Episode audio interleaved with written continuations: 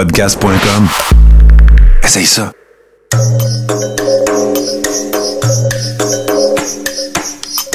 Bienvenue dans le podcast Sur la Terre des Hommes. Pour profiter au maximum de l'expérience du podcast, prenez quelques minutes pour aimer notre page Facebook. Vous pouvez aussi nous suivre sur Twitter au Sur la Terre des Hommes podcast et sur Instagram au Sur la Terre des Hommes podcast. Si vous possédez un iPhone, prenez une minute pour nous laisser un avis. Ainsi, vous allez faire grimper le podcast dans le moteur de recherche. Finalement, si vous voulez encourager Sur la Terre des Hommes et obtenir des épisodes exclusifs, vous pouvez contribuer monétairement sur la plateforme patreon.com. P-A-T-R-E-O-N.com. Recherchez sur la Terre des Hommes et pour seulement 2 par mois, vous y aurez droit. Le podcast peut désormais débuter. Bienvenue sur la Terre des Hommes.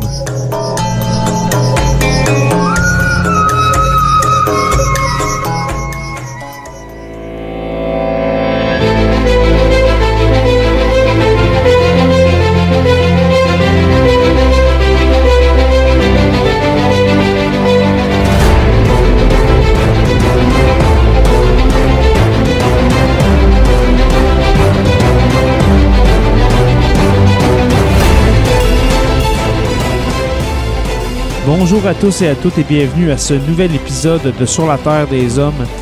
Aujourd'hui, un épisode un peu euh, old school, euh, comme on dit. Un épisode comme on faisait il y a euh, quelques mois, c'est-à-dire moi seul au micro avec un, dossier. Et puis cette semaine, je veux m'attaquer à la guerre de 30 ans. la guerre de 30 ans qui s'est produite entre 1618 et puis 1648.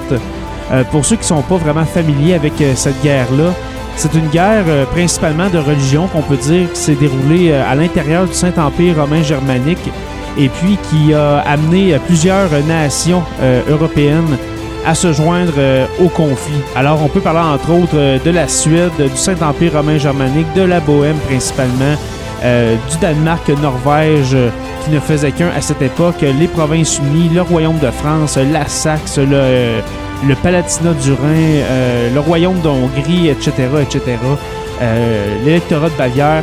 C'est vraiment une guerre qu'on peut pas vraiment qualifier de mondiale, mais une des premières grandes guerres européennes, parce qu'elle a amené une majorité des, grands royaumes d'Europe euh, à se combattre l'un l'autre. Alors, on avait deux camps principalement. Alors, bien sûr, le camp de la maison des Habsbourg du Saint-Empire romain germanique, qui était au pouvoir à l'époque une maison euh, très catholique euh, qui s'opposait principalement euh, aux protestants. Alors, on est en plein milieu des fameuses guerres de religion européennes. Et puis, qu'est-ce qui va se passer au fond? c'est que les, États, principalement catholiques, vont s'opposer au, au, royaume, aux petits royaumes qui veulent avoir leur indépendance principalement, mais aussi le droit de pratiquer la religion qu'ils veulent. On est à une époque où le schisme entre entre le protestantisme et le catholicisme qui va amener des, batailles euh, sanglantes. Et puis là, on parle vraiment euh, de 30 ans de guerre. Alors, c'est pas vraiment 30 ans euh, continus de, de, guerre incessante, mais des conflits qui vont s'éterniser sur des années et des années. Alors, sans plus tarder, nous allons nous plonger dans cette fameuse guerre de 30 ans. Un dossier signé Claire Gantet. C'est parti.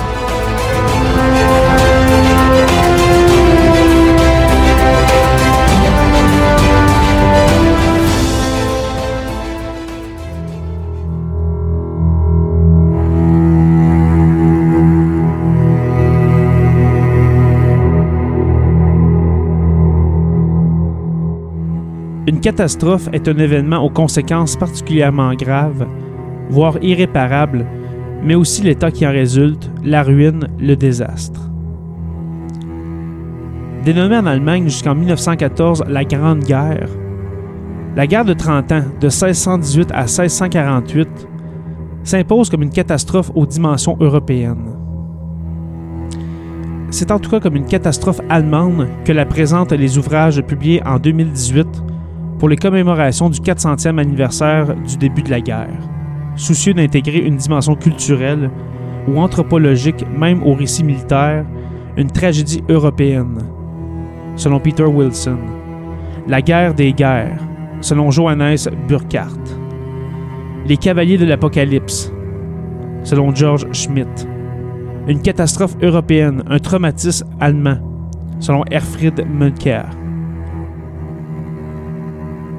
Il se situe à l'unisson des gravures et feuilles volantes des années 1618 à 1648 et d'une tradition littéraire nationale libérale du 19e siècle. Catastrophe, sans doute. Mais force est de constater que le Saint-Empire, épicentre de la guerre de 30 ans, n'a pas disparu. Les traités de Westphalie, qui établissent la paix, sont en 1648 le théâtre d'une restauration des institutions impériales, même si elles sont à cette occasion amendées. En s'appuyant sur les recherches récentes qui exploitent des sources militaires, politiques, religieuses ou archéologiques, il est possible de porter aujourd'hui un regard renouvelé sur ce conflit dont l'histoire fut trop souvent masquée par d'épais filtres idéologiques. Revenons sur quelques idées reçues. Qu'est-ce que le Saint-Empire? Il est créé en 962 lorsque Othon Ier est couronné empereur d'un espace qui va de l'Italie à la Baltique. La couronne impériale n'est pas héréditaire. L'empereur est élu par des princes électeurs. Ceux-ci sont sept depuis la bulle d'or de 1356. Les archevêques de Trèves, de Cologne et de Mayence, le comte palatin, le duc de Saxe, le margrave de Brandebourg et le roi de Bohême.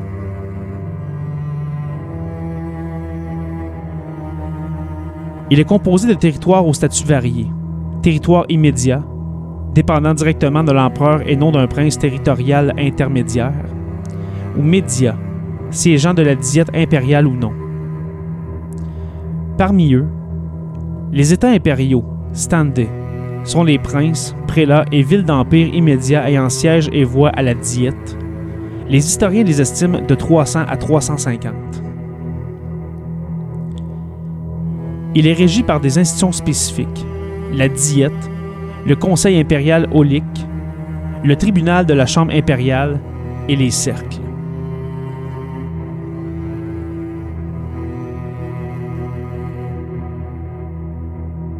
La guerre commence à Prague pour des raisons institutionnelles et religieuses. En 1617, le Habsbourg Ferdinand de Styrie est élu roi par la Diète de Bohême. Or, il est connu comme un catholique intransigeant et un partisan d'une certaine centralisation politique face à la noblesse de Bohême néo-ultraquiste, de sensibilité protestante. Le 23 mai 1618, les États de Bohême demandent à se réunir pour se plaindre d'églises fermées ou détruites en apparente contradiction avec la lettre de majesté accordée en 1609 par l'empereur dont dépend la Bohême. Cette lettre accordait en effet la liberté de culte aux néo-ultraquistes, le droit de construire des églises et des écoles sur certaines terres. Les représentants de l'empereur Mathias Ier, de 1612 à 1619, sont alors jetés par des représentants des États de Bohême d'une fenêtre du château. C'est la défenestration de Prague. Dès 1618, les contemporains ont le sentiment que le conflit naissant est la conséquence du blocage institutionnel engendré par les incertitudes de la paix d'Augsbourg. Cette paix de compromis reconnaissait en 1555 pour la première fois deux confessions, comme juridiquement égales en droit dans le Saint-Empire, le catholicisme et le luthéranisme.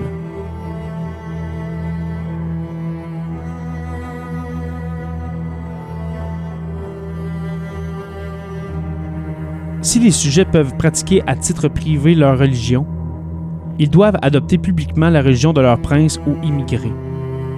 De fait, la liberté religieuse était concédée aux États impériaux, non aux individus. Développée à partir des années 1580 dans un esprit virulent et au niveau international, la politisation des églises confessionnelles conduit dans l'Empire à la formation de blocs politico-militaires hostiles. En 1608, le Palatinat prend la tête de l'Union protestante. En 1609, la Bavière, celle de la Ligue catholique. Il en résulte la paralysie de la diète. La guerre serait donc liée à cette imbrication de politique et du confessionnel que les historiens appellent depuis les années 1980 la confessionnalisation. Dès le lendemain de la défenestration, une république nobiliaire se met en place en Bohême. Le 26 août 1619, le prince électeur calviniste Frédéric V du Palatinat est après d'amples hésitations élu roi dans les États de Bohême.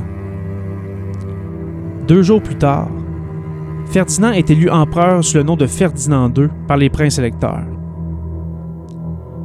Frédéric V accepte la couronne de Bohême pour des raisons non pas confessionnelles, mais dynastiques, par haine des Habsbourg. On ne peut cependant pas réduire la guerre de 30 ans à de l'histoire allemande. Le conflit touche de nombreux territoires du Saint-Empire, hors de l'ère proprement allemande, la Bohême en premier lieu, sans parler des belligérants de toute l'Europe qui vont s'affronter.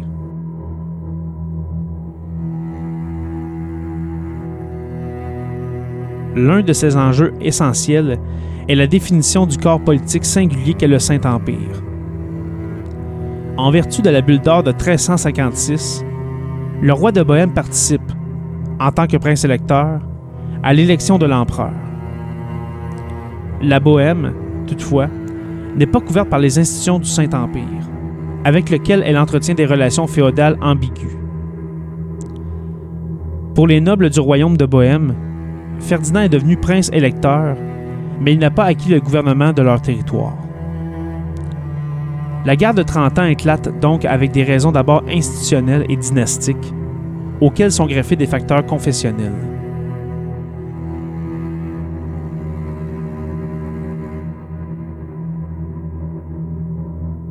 On peut distinguer trois phases dans la guerre de 30 ans. Premièrement, l'affrontement en Bohême et dans le Palatinat de 1618 à 1623. Suite à la défenestration, les révoltés tchèques mettent en place un contre-gouvernement de 30 directeurs qui perçoivent des impôts, lèvent une armée, confisquent des biens de l'Église catholique et expulsent les jésuites, tout en cherchant des appuis diplomatiques vers des princes allemands protestants. Les provinces unies, actuels Pays-Bas, et l'Angleterre, deux puissances également protestantes. Le roi de Bohême Frédéric V recherche notamment immédiatement l'alliance de son beau-frère, le roi Jacques Ier d'Angleterre. Le risque est alors d'étendre la guerre à l'échelle européenne. Les puissances contactées font toutefois montre d'une grande prudence.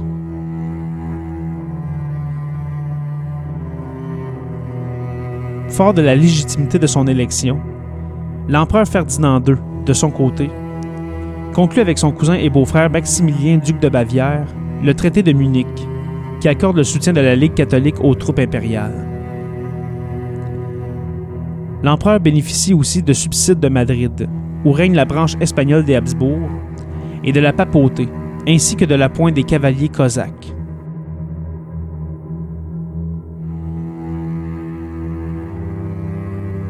Dès l'été 1618, chaque camp se prépare à une bataille. La prise de Plzen, en Bohême, le 21 novembre 1618 par Hans von Mansfeld, un entrepreneur de guerre au service de la Bohême, empêche les impériaux de prendre Prague.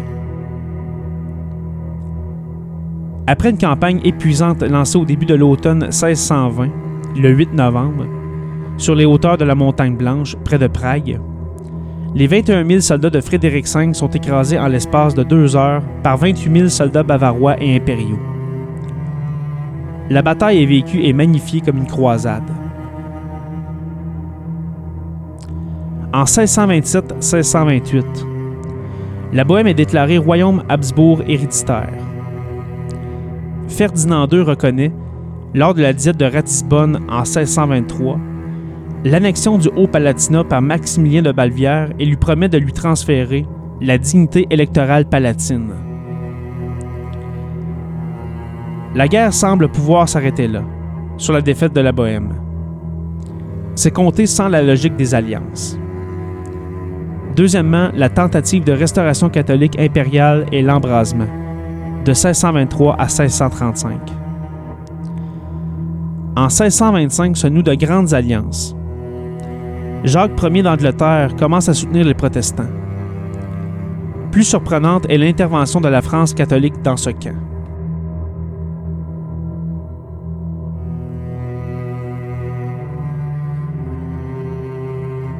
La décision de Richelieu, qui vient d'arriver au pouvoir en 1624, tient à sa volonté d'abattre la puissance espagnole. La France chasse les Espagnols de la Valtenine en Italie septentrionale. Christian IV de Danemark, duc de Holstein, et à ce titre prince d'Empire, s'engage, lui, aux côtés des protestants pour accroître son influence sur les évêchés sécularisés de Verden, Brême et Onasbrock. Écrasé à la bataille de Lutheram-Beremberge le 27 août 1626, il doit, le 22 mai 1629, signer la paix de Lubeck avec l'empereur. Il renonce à toute acquisition, mais sauve son pays. À Vienne comme à Madrid, on se persuade que Dieu favorise le triomphe des Habsbourg et la reconquête catholique.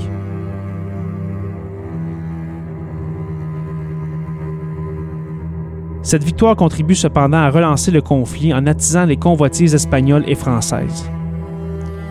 Côté espagnol, le Valido, ou premier ministre, comte-duc d'Aliveres, conçoit une grande vision. Amener les Hollandais, sous suzeraineté espagnole, mais en rébellion contre Madrid depuis les années 1570, à la table des négociations et entraver le commerce balte, source de leur richesse.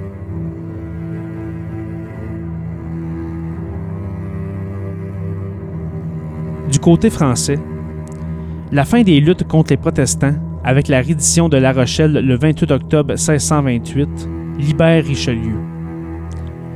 Par ailleurs, la débandade de l'armée espagnole face aux Français dans la guerre de Mantoue entre 1628 et 1631 accroît les tensions entre Madrid et Vienne. La France a les mains libres pour lancer l'offensive contre les Habsbourg, qui, des Pays-Bas espagnols actuelle Belgique, à la Franche-Comté et au Malanais, branche espagnole, sans parler du Saint-Empire de la branche autrichienne, lancèrent. Depuis 1624, Richelieu soutient financièrement les provinces unies. Il fait un pas supplémentaire, le 23 janvier 1631, par le traité de Barwald. La France et la Suède signent l'accord de subside par lequel la première garantit à la seconde une aide financière dans sa lutte contre l'empereur, tout en lui faisant promettre de protéger la religion catholique dans les zones qu'elle serait amenée à conquérir. En 1635, la France s'engage ouvertement dans le conflit. Entre-temps, le roi de Suède Gustave II Adolphe a décidé en 1628 d'entrer en guerre pour des mobiles politiques et commerciaux, contrôler la Baltique.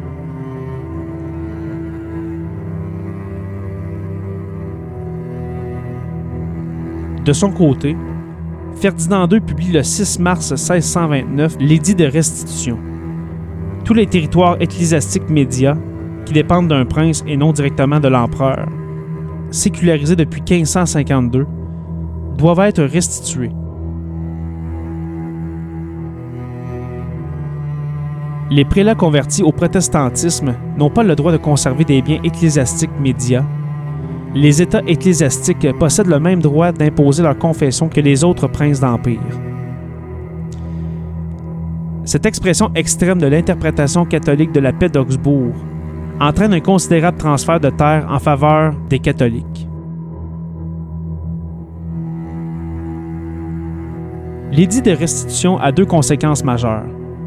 Le progressif engagement de la Saxe luthérienne contre l'Empire entre 1631 et 1635 et le renforcement de l'intervention du roi Gustave Adolphe à laquelle il donne une caution religieuse. La bataille de Brettenfeld, où le 17 septembre 1631, les troupes de Ferdinand II sont défaites, lui ouvre une série de victoires, aussitôt magnifiées comme des signes religieux providentiels.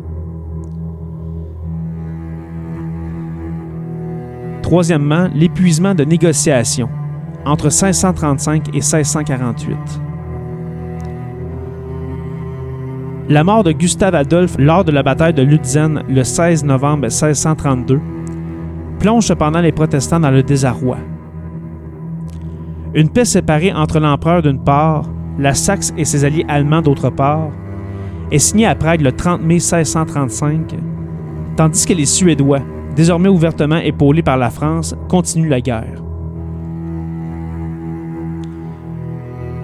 La paix de Prague reconnaît à la Saxe la possession de Lusace, à l'est, fixe les restitutions territoriales selon l'État du 6 juillet 1630 et introduit le principe de l'amnistie.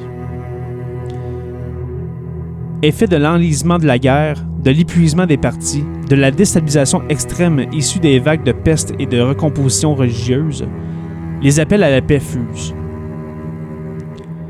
La guerre se poursuit néanmoins, entretenue par sa propre inertie. À l'instar des effectifs globaux, les théâtres d'opération se restreignent, si bien que des batailles se répètent sur les mêmes lieux.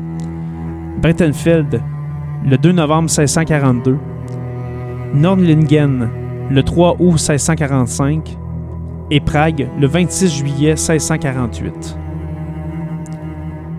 Les rares combats sont cependant très meurtriers. Dans ces conditions, des mutineries secouent les armées dès 1635 l'Espagne ne parvient pas à l'emporter sur les provinces unies et est affaiblie par la rébellion de la Catalogne, soutenue par la France, qui a éclaté au début 1640 par le soulèvement du Portugal à partir du 1er décembre 1640, puis par le renvoi d'Olivares le 16 janvier 1643.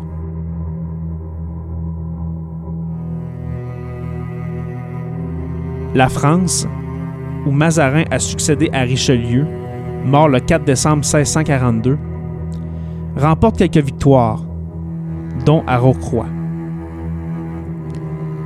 Après la série de victoires suédoises en Allemagne en 1636 puis de 1645 à 1648, la politique impériale ne vise plus à imposer ses vues, mais à éviter le pire. Dès 1643, les belligérants entament des négociations tout en poursuivant des opérations militaires. Ils se montrent prudents, préférant user l'adversaire pour qu'il accepte des conditions de négociation.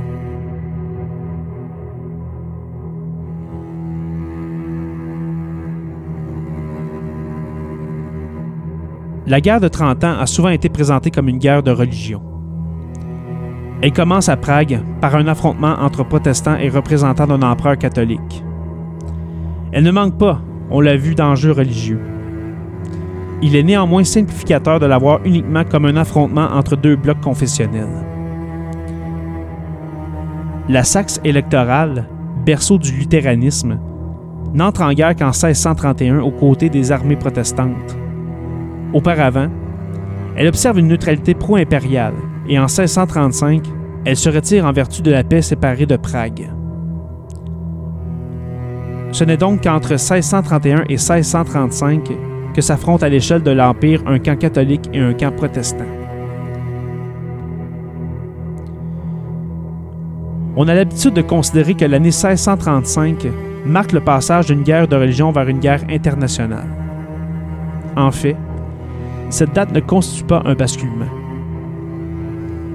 L'intervention française ouverte dans la guerre en 1635 est l'aboutissement d'un engagement de dix ans qui ne ressortit pas à une duplicité cynique, mais à la rivalité traditionnelle envers les Habsbourg et à la volonté d'empêcher le rapprochement des branches espagnoles et impériales.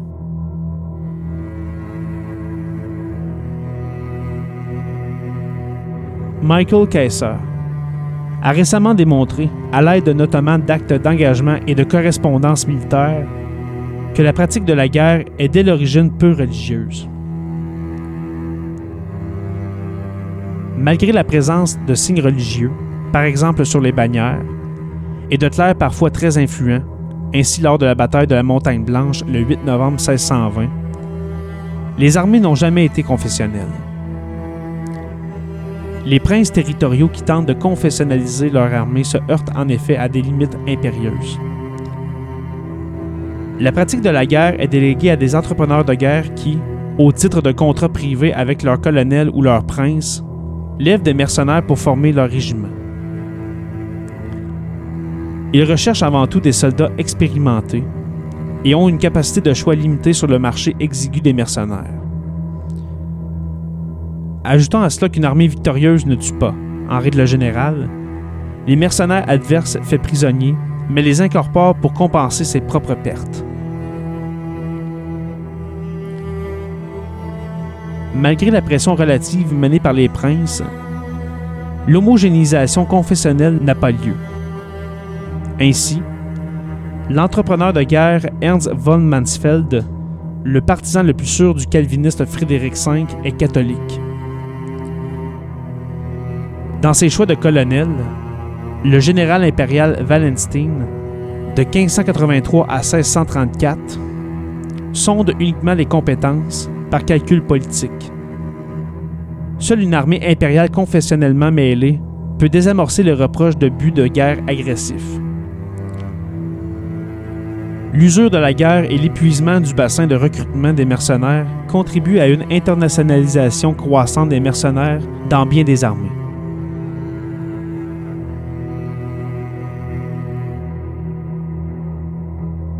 Si les convictions confessionnelles jouent en fin de compte un rôle souvent modeste, sinon inexistant, dans la composition des armées, les conflits charrient néanmoins une mémoire confessionnelle. Le religieux inscrit le devenir incertain dans une trame qui donne sens à l'ici-bas. Tous les princes se veulent pieux et intègrent une dimension religieuse à leurs décisions. Dans un conflit d'une durée inédite, le spirituel répond sans doute à une demande existentielle mais il explique aussi l'ampleur des interrogations sur les voies impénétrables d'un Dieu apte à permettre le déchaînement d'une telle violence. Les aspects religieux, locaux, territoriaux et internationaux sont donc présents dès 1618 et jusqu'en 1648. Mais leur articulation change profondément. Au début de la guerre, des clercs ont des positions parfois très influentes. Le conseil de théologiens jésuites, dont s'entoure Ferdinand II, sans toutefois toujours l'écouter, n'est pas renouvelé à l'avènement de Ferdinand III en 1637.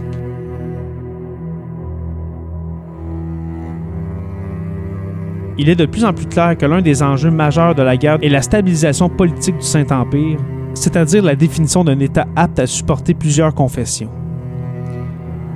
C'est en ce sens, et seulement en ce sens, que l'on peut parler de guerre de religion.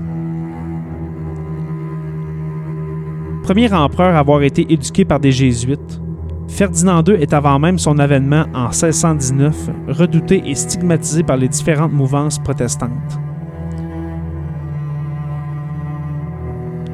Plusieurs contemporains le dénoncent comme le partisan d'un absolutisme relevant de la tyrannie espagnole, à laquelle on associe la légende noire de l'Inquisition. Les historiens ont longtemps vu en lui un intransigeant adepte de l'absolutisme. Son échec aurait signé la faiblesse du Saint-Empire, incapable de se moderniser.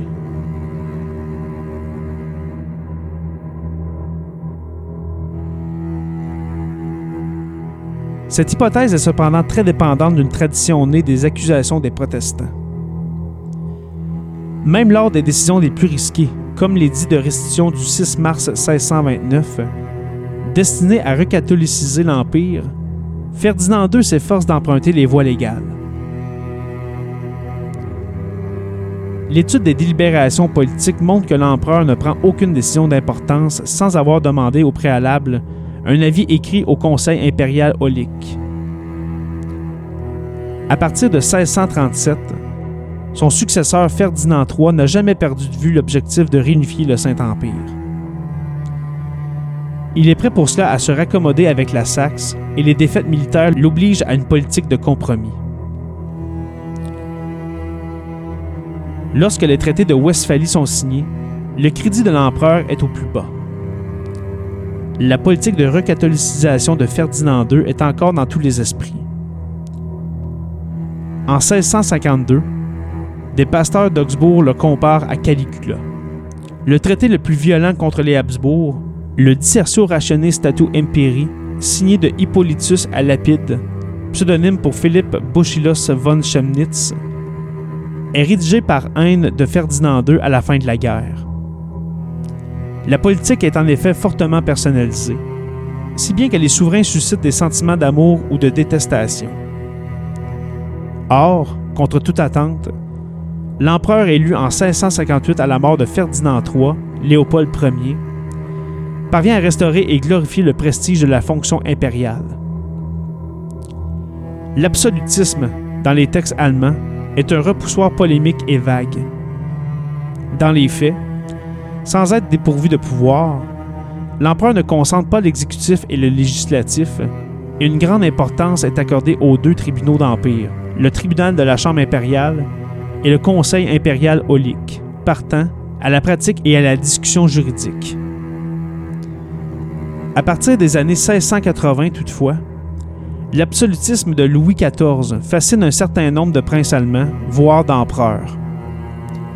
Le Saint-Empire, lui, demeure une construction féodale qui peu à peu se politise.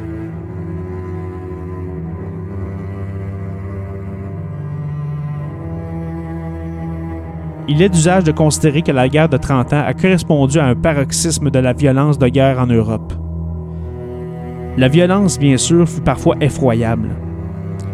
Mais les récits usuels appuient cette idée sur quelques documents, toujours les mêmes, qui ont bénéficié d'une fortune particulière.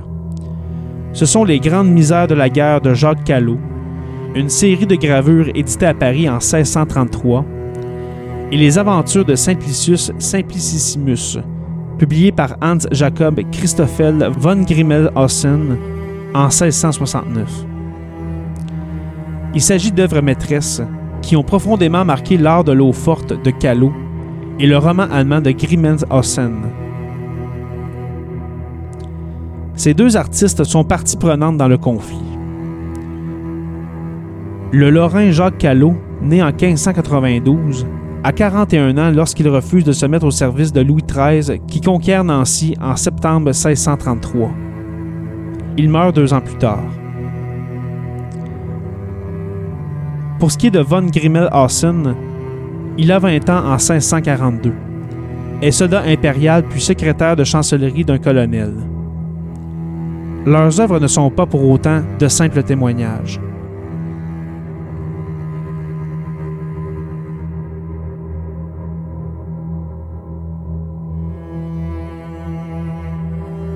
Les images non plus ne sont pas si faciles à interpréter. Les 18 eaux fortes de Jacques Callot culminent dans la distribution des récompenses, qui montre un personnage central assis sur une sorte de trône récompensé des fidèles mais dénué des insignes de la souveraineté.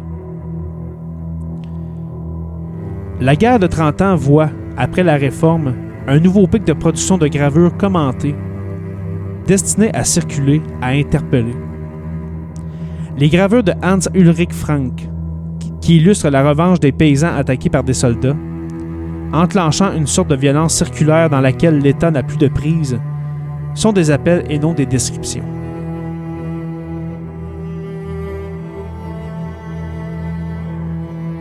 La paix est négociée à partir de 1643, tandis que les armées continuent à se battre. Il faut encore attendre deux ans pour que se rassemblent les belligérants en Westphalie, dans deux villes, Münster et Osnabrück, distantes de 45 km et transformées en zone neutre. S'y retrouvent les représentants de près de 194 principautés. Les représentants de la France, ceux de l'empereur et des États impériaux catholiques de Münster, ceux des principautés allemandes protestantes et de la Suède avec ses alliés à Onasbruck. La procédure même est différente. À Münster, tout se fait par écrit et passe par les médiateurs, l'ambassadeur vénitien Alvis Contarini et le nonce pontifical de Fabio Chigi. À Unasbruck, la négociation est au contraire directe et orale. Les suspicions restent fortes en particulier du côté espagnol, face au Congrès de paix, auquel on préfère la diplomatie privée. On y retourne d'ailleurs dans les années 1648 à 1656. Le roi de France a envoyé trois représentants à Münster. Claude de Mémès, comte d'Avaux, un humaniste polyglotte, dévot, galant et ambitieux qui incarne un ancien type d'ambassadeur, Abel Servien, issu de la noblesse de robe provinciale, pragmatique, disgracieux, pénétré de mépris envers les pédants d'université, mais serviteur très efficace, et Henri II d'Orléans, duc de Longueville, envoyé à Münster en 1645, après une brutale dispute entre Davos et Servien, alors que la diplomatie s'enlise et qui est finalement remercié par Mazarin. La diplomatie est une affaire très humaine. Les politologues puis les hommes d'État ont, à la suite du spécialiste des relations internationales Léo Gross en 1948, présenter les traités de Westphalie comme la naissance d'un ordre international fondé sur le concours d'États désormais souverains et égaux en droit, ordre qui aurait perduré jusqu'au regain de guerre ethnique et religieuse au 20e siècle.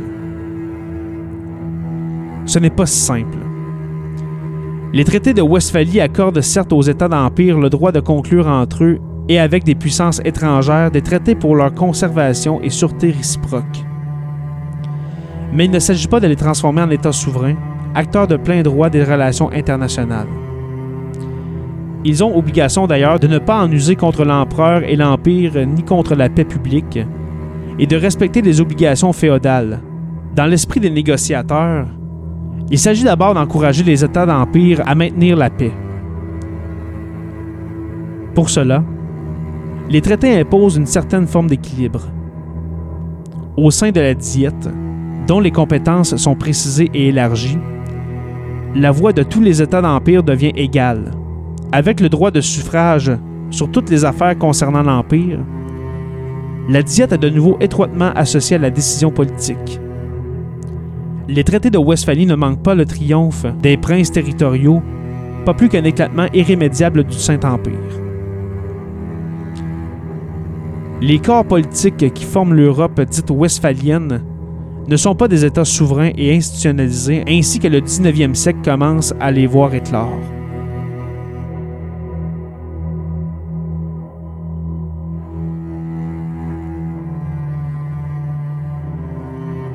La Suède et la France sont traditionnellement désignés comme les vainqueurs face aux Habsbourg du Saint-Empire et d'Espagne. Mais les gains territoriaux sont limités. Plus important que les clauses internationales est pour les contemporains le volet religieux allemand. Les traités de Westphalie peuvent ainsi être vus comme une paix de religion. Le retour à la paix se fait d'ailleurs difficilement. Les traités de Westphalie formulent des clauses de paix, mais ne traitent pas de la démobilisation des armées. On ne croit pas vraiment en 1648 à une paix durable. Celle-ci est fortement célébrée lorsqu'elle s'impose à tous, après la démobilisation des armées réglée par les accords de Nuremberg en 1649-1650, signés par l'empereur, la Suède, la France et les États d'Empire. Départ qui s'échelonne jusqu'en 1654.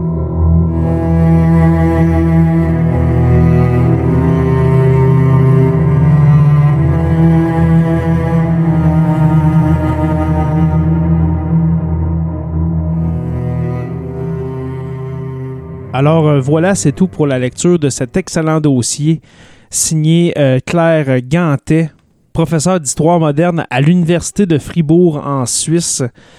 Alors, euh, comme vous avez pu le constater, oui, il y a beaucoup de dates, il y a beaucoup de, de noms d'empereurs, de princes, etc. Mais c'est important de souligner quelques points. Premièrement, comment fonctionnait le Saint-Empire romain germanique. Euh, c'était euh, des régions, des petits royaumes qui avaient euh, chacun un prince électeur. Et puis ces princes électeurs élisaient dans le fond un empereur pour le Saint-Empire. Le problème qui est arrivé avec le Saint-Empire romain germanique à l'intérieur même de ce vaste territoire qu'on peut considérer aujourd'hui comme l'Allemagne. l'Allemagne actuelle, un petit peu plus gros quand même que l'Allemagne, c'est que plusieurs de ces petits duchés, de ces petits royaumes, avaient à leur tête un prince euh, soit protestant ou catholique. Et puis c'est là que ça a mis le feu aux poudres. Alors c'est ce qu'il faut retenir principalement. Ces princes protestants ou luthériens, comme j'ai dit en, introduction, on est en plein dans les guerres de religion. Oui, la guerre de 30 ans fait partie de cette époque. Il ne faut pas la considérer uniquement comme une guerre de religion, principalement pour une raison fort simple. Euh, par exemple, la France. La France n'avait aucun intérêt à participer à la guerre de 30 ans euh, dans, ce cas-là. La France, la raison pourquoi elle a participé, c'est qu'elle voulait voir la, maison des Habsbourg euh, qui était à la tête du Saint-Empire, elle voulait l'avoir déclinée, l'avoir déclinée de son pouvoir pour avoir euh, ensuite elle-même plus de pouvoir et ainsi avoir euh, la supériorité sur plusieurs États, dont euh, l'Espagne de cette époque. Alors voilà ce qui est pour du cas de la France. Et puis sans oublier le fait que la guerre de 30 ans ça n'a pas été une guerre perpétuelle de 30 ans. Il y a eu plusieurs batailles, plusieurs, euh, plusieurs batailles importantes. Euh, en tout, euh, pour le nombre de victimes, ça s'élève au total des deux camps à à peu près 8 à 10 millions de morts. Alors, on peut la considérer comme la première grande guerre moderne de l'Europe. et puis qui, a, qui a amené notamment ce continent à entrer dans la période moderne. Alors euh, voilà, c'est tout euh, pour cet épisode sur la Terre des Hommes. Euh, j'espère que vous passez une belle fin d'été. On va se revoir très bientôt pour la suite de la saison 5. Alors plusieurs grands sujets s'en viennent. Comme vous avez pu l'entendre dernièrement, les épisodes concernant le Troisième Reich reprennent. On, s'en va vers la fin de cette série-là. mais bientôt, on va s'attaquer à des dossiers, par exemple Tchernobyl avec Jonathan, la guerre froide, On va essayer aussi de, recommuniquer avec euh, M. Claude Lafleur, avec Christian Page pour qu'ils viennent euh, nous parler euh, de sujets très intéressants pour vous, les auditeurs de Sur la Terre des Hommes. Alors voilà, c'est tout pour cet épisode. Merci aux abonnés de suivre Sur la Terre des Hommes. On est disponible sur Apple Podcasts, Spotify et puis Google Podcasts, ainsi que tous les bons podcatchers Android. Merci aux patrons. Pour les curieux, nous avons Stéphanie Théberge, Pascal Ménard, Mario Drouin, Audrey Giroir, Simon Robitaille et puis Mathilde Manta. Pour les stagiaires, Olivier Sauvé, Francis Furoy, Jean-Sébastien Lamarche, Martin Godette, Georges Dumais, Gabriel Anderman et puis Anna Garel. Euh, pour les historiens, notre seul historien, Benoît Caisse, et puis euh, l'érudit, celui qui se situe au top de la pyramide de, sur la Terre des Hommes, Pascal Gassé. Vous pouvez visiter le site radio-h2o.ca pour écouter les podcasts. Je vous invite à rejoindre la page Facebook Sur la Terre des Hommes, la communauté, pour venir discuter avec nous. Sur la Terre des Hommes est une présentation des éditions Derniers mots. Merci à podcast.com et puis n'oubliez pas qu'à tous les jours, nous écrivons l'histoire. Merci et on se revoit très bientôt pour une autre page d'histoire de Sur la Terre des Hommes.